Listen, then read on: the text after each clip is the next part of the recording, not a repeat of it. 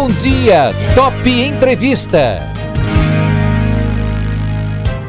8 horas. Hoje vamos conversar, como é tradicionalmente de costume, nas quartas-feiras, com a psicóloga Maria José Barbosa. O assunto de hoje é falar sobre a resiliência durante os dias de pandemia do coronavírus. Bom dia, Eduardo. Tudo bem, graças a Deus. Bom dia, ouvintes da Top FM. Mais uma vez estamos aqui, né? Hoje é seu aniversário. Parabéns, muita saúde.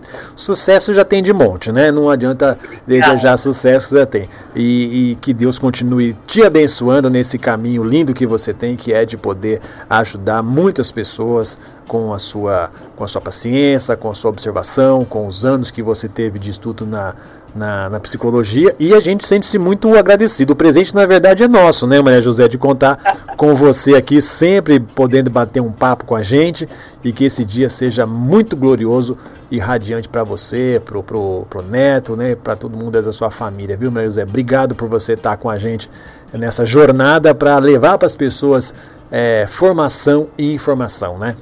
Obrigada, Eduardo. Muito obrigada mesmo. Hoje realmente é um dia muito especial para mim porque eu nasci, né? É. Que todas, a todas as pessoas deveriam, quando no dia do aniversário, primeira coisa, agradecer por estar aqui. Pois né? é. Eu acho que isso é muito importante. E eu estava falando para os nossos ouvintes que o assunto hoje é resiliência, né? É, é. Nesse momento tão conturbado que nós estamos passando, muitas preocupações. A gente está vivendo em Bauru um momento muito, muito complicado, principalmente para os empresários, com essa história de abre comércio, fecha comércio, é decreto para lá, decreto para cá, decreto do Estado. Do, do, do, ninguém mais sabe o que. Você vai na cidade, né, no, no centro das áreas para comprar uma coisa, você não sabe se a loja vai estar tá aberta, se não vai, se você pode entrar, não pode, se fica lá de fora tá uma confusão realmente, né? E a cabeça do ser humano fica complicada.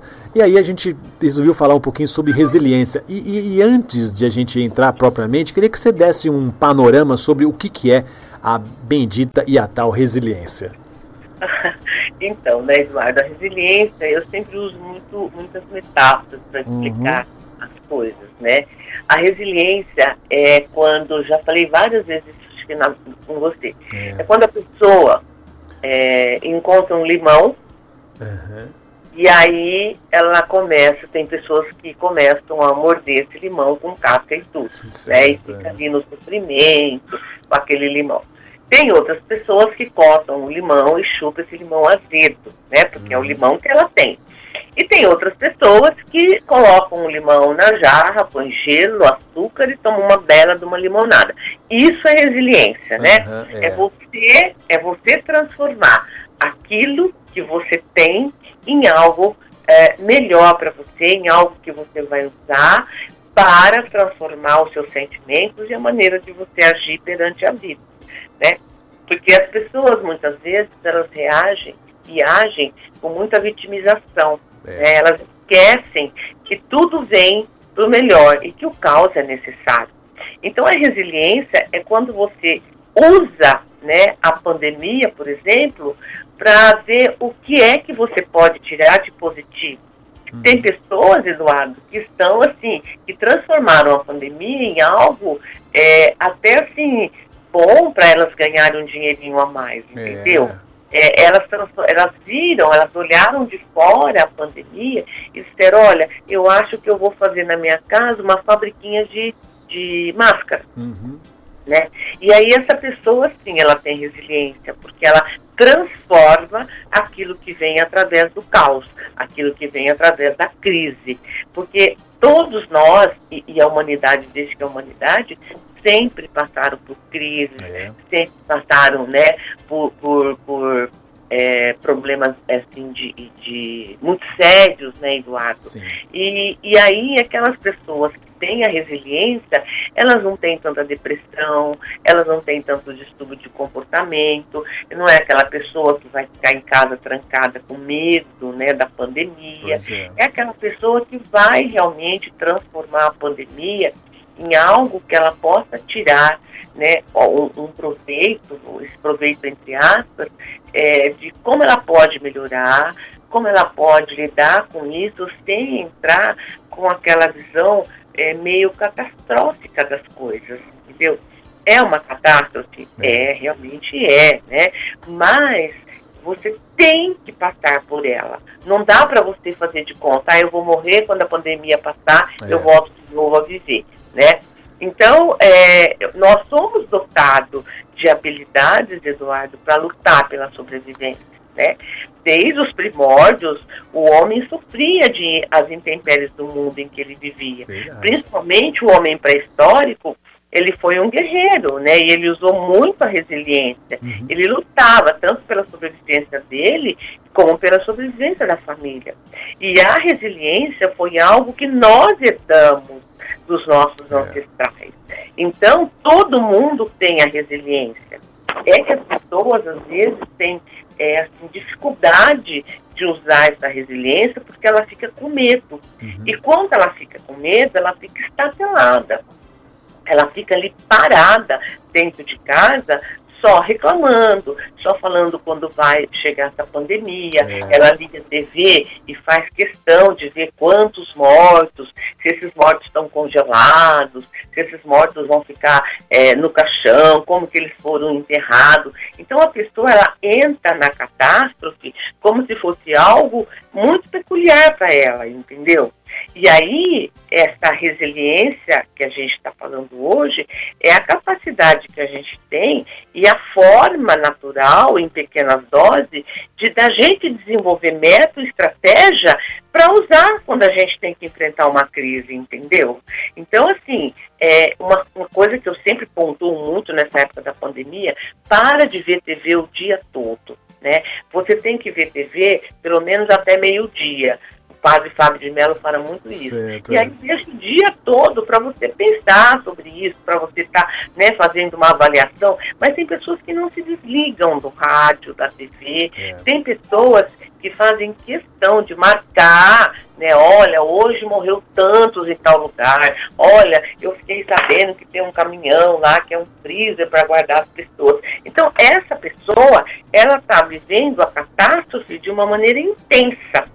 E aí, claro que ela vai adoecer.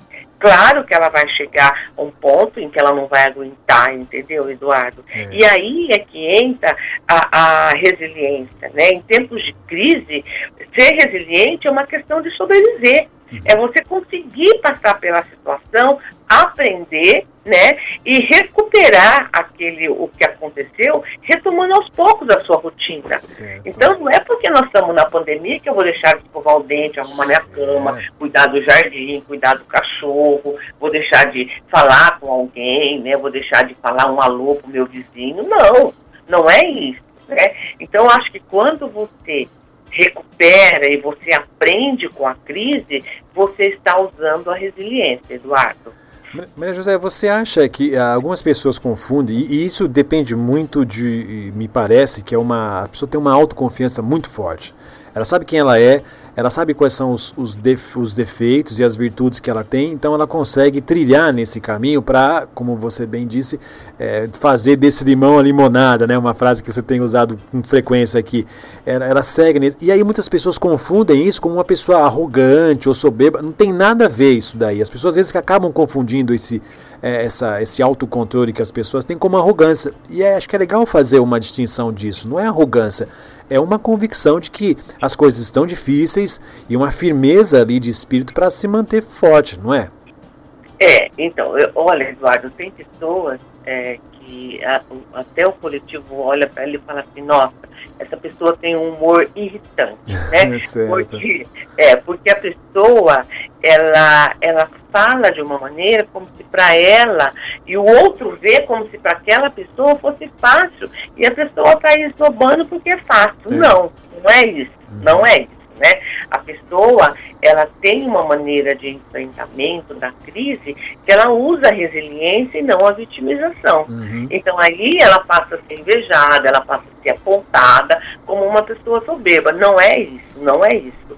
O que ela faz é transformar o caos né, em luz, transformar o caos em algo que ela possa lidar e ela possa ter a certeza da impermanência, né, Eduardo? Isso, isso é um tema a lei importante. da impermanência é, é aquilo que nós sempre já falamos aqui, é nada é para sempre. Tudo tem um começo, um meio e um fim, é tá? E aí você tem que deixar para trás e, e, tirar né, o proveito daquilo que foi ruim de uma maneira como o que, que eu aprendi, né? O que, que foi bom nessa situação para você se transformar? O que, que aquela crise permitiu que eu sofresse e eu sofrendo, eu transformei a minha maneira de pensar.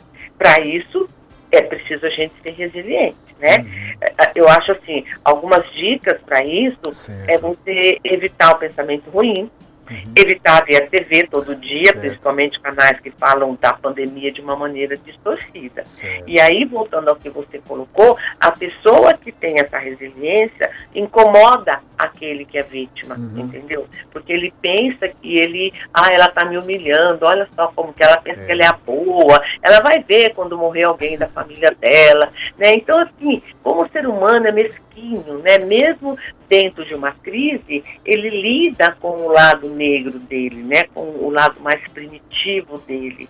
E, e, e ele lida com isso projetando no outro, né, Eduardo? Pois ele é. quer fazer com que a luz que o outro está iluminando seja apagada. Porque daí, que bom, todo mundo está chorando nesse mundo por causa da crise. Todo mundo está com depressão. Aí é bom, porque aí as pessoas dizem assim, ah, ainda bem que não é só comigo que está acontecendo isso, né? É. Então, você vê aí como é que a pessoa vê um lado é, tão negativo das coisas a ponto de desejar que o outro também sinta como ela está sentindo, e aí para ela tá bom, porque não é só ela, entendeu? É, é verdade, né, Maria José? Tem muito dessa questão, né? É, a gente a gente tem também tratado aqui ao longo dos nossos bate-papos essa questão do autoconhecimento. Ela é muito importante, porque a pessoa sabe onde é a fraqueza dela, ela fica mais atenta com relação a isso. E a pessoa sabe quais são os seus pontos fortes, se vale disso que nesse momento eles são muito importantes, não são não? são, Eduardo, o, o, mergulho dentro de si mesmo, né, que é uma coisa que eu falo muito, né, a pessoa tomar consciência dela, quem sou eu, o que eu gosto em mim, o que eu não gosto, né, quais são aí os meus os meus bichos internos em que eu às vezes não dou conta, né? Então esse mergulho faz com que a pessoa se fortaleça, porque ela sabe lidar né? Tanto com a sombra, né, que ela tem dentro dela, quanto com a persona, que é aquilo que ela é aqui é. fora para as pessoas. Então, quando a gente enxerga, né, essa natureza da alma da gente, que nós somos anjos e demônios dentro de uma pessoa só, ela lida muito melhor com os anjos e vai lidar muito melhor com os demônios também, né, Eduardo? É. E aí, é, quando ela olha né, é, os desfechos ruins, quando ela foca na, na catástrofe, né, ela perde esse senso de realidade, mas ela tem aí o conhecimento dela mesma, ela sabe o que ela tá, onde ela está mergulhando, em que águas profundas são essas que ela está mergulhando. E aí, imediatamente, né, munido da resiliência e de, e de todos né, os adjetivos que as pessoas têm internas, porque todo mundo tem, Eduardo. Uhum. Nós somos como se fosse uma batata que se você planta, nasce a flor. Todo mundo tem. Ninguém pode dizer, ah, mas a Maria José fala assim porque ela é psicóloga, ou o Eduardo fala assim porque ele é, ele é jornalista. Não, não. Todo mundo tem na natureza, da alma, tudo o que precisa para viver essa vida. Tanto os momentos bons quanto os momentos ruins. Entendeu? Isso. E aí é você mergulhar nessas águas e pegar aquilo que você está precisando naquele momento de crise, né? Trazer à tona, respirar e prosseguir o caminho, Eduardo.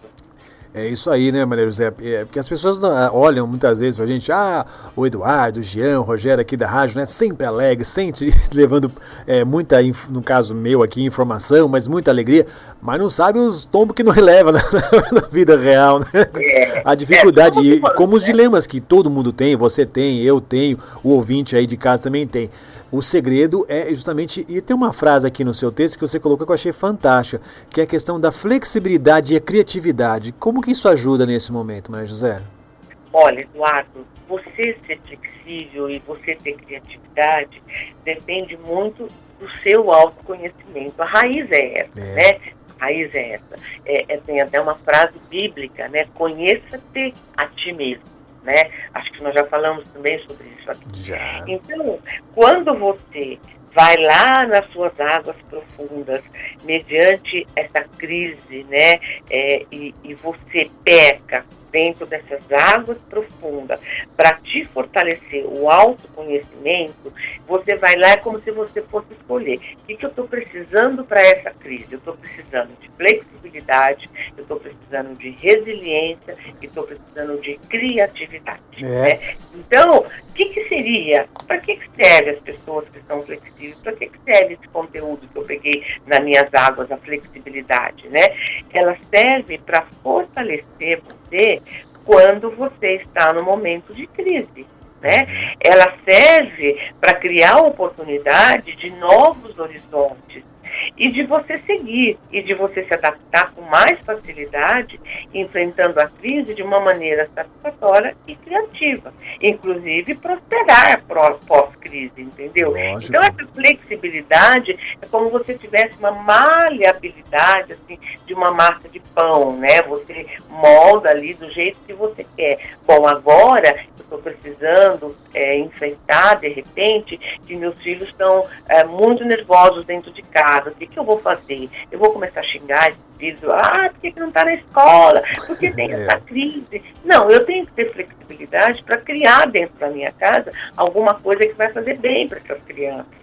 Isso é flexibilidade e criatividade, entendeu? Ah, o meu relacionamento com meu marido não tá bom, porque essa pandemia, né, as mulheres rezavam tanto para os homens ficarem em casa, hoje elas rezam para eles saírem. É. Então, é, o meu marido, a, a relação dele não tá boa. Então, assim, seja flexível, para, conversa, será que está acontecendo? Eu vou fazer, de repente, ah, um jantar para ele e eu vamos comer. Isso é flexibilidade e é criatividade, Eduardo. É quando você consegue, mediante as crises, se fortalecer, criando oportunidade de novos horizontes. Pois né? é. E para isso, você tem que ser flexível. Se você ficar lá no quarto chorando, chorando, chorando, quer dizer, você não está tendo flexibilidade. É. Você está ali coagulando dentro do problema, dentro da crise. E aí tudo fica bem mais difícil, né, Eduardo? É, não pode ser muito vitimista nessa hora, né, Maria? E tem não. outro detalhe também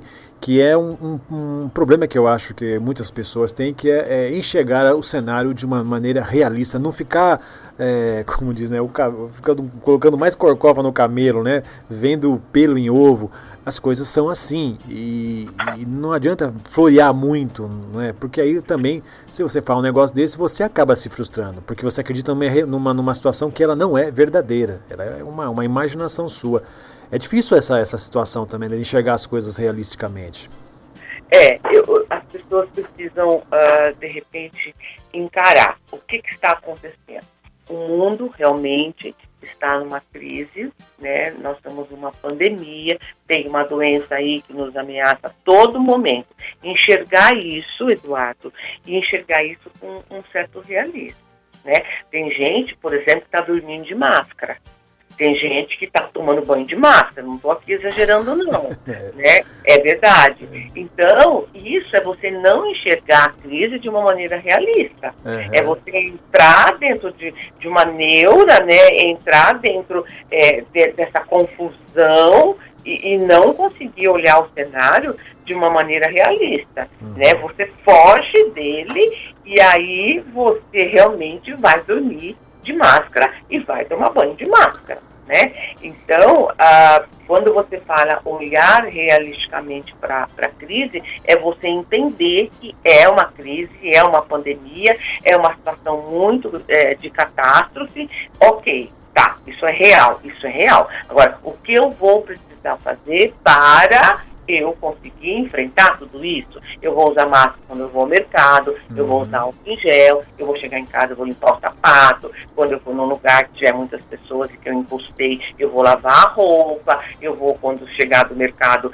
lavar as frutas. Quer dizer, isso é você enxergar de uma maneira realista, entendeu? Não você ficar dentro do quarto chorando e de repente você vai no mercado, não usa álcool gel, quer entrar no mercado sem máscara. Pois você é. não está enxergando de uma maneira realista realista. Você está enxergando de uma maneira infantil, uhum. né? Infantil. Como, e aí as é. coisas é, ficam mais difíceis. Como aconteceu em Santos, aquela cena deplorável de um desembargador da justiça, um homem da lei brigando com um guarda é, metropolitano, né, um guarda da guarda civil, é, sendo altamente dando aquela famosa carteirada. O senhor sabe com quem está falando? quando na verdade a lei deveria ser para todos, não é, Maria José? Mas Sim. para algumas Sim. pessoas que parecem estar acima da lei, acontecem uns absurdos. Então, a gente realmente vive num mundo onde me parece que essa pandemia tem, infelizmente, mostrado, parece que o lado pior das pessoas. é, o avesso, né, é. Eduardo? É. Lembra? Eu até falei isso no, no artigo, né? As pessoas olharam para o avesso delas e não gostaram, tá? Mas só não gostar e ficar parado esperando que o outro venha tirar você do avesso, isso não existe.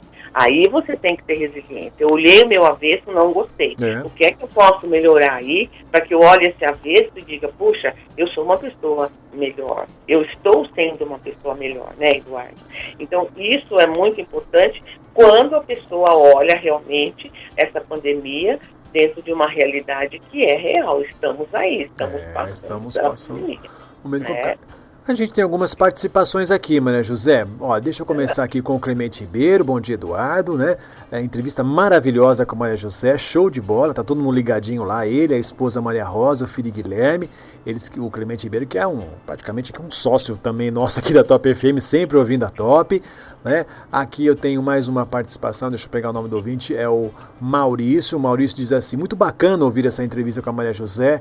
Ela tem um excelente vocabulário, fora somente coisas reais. Muito ouvir as palavras dela.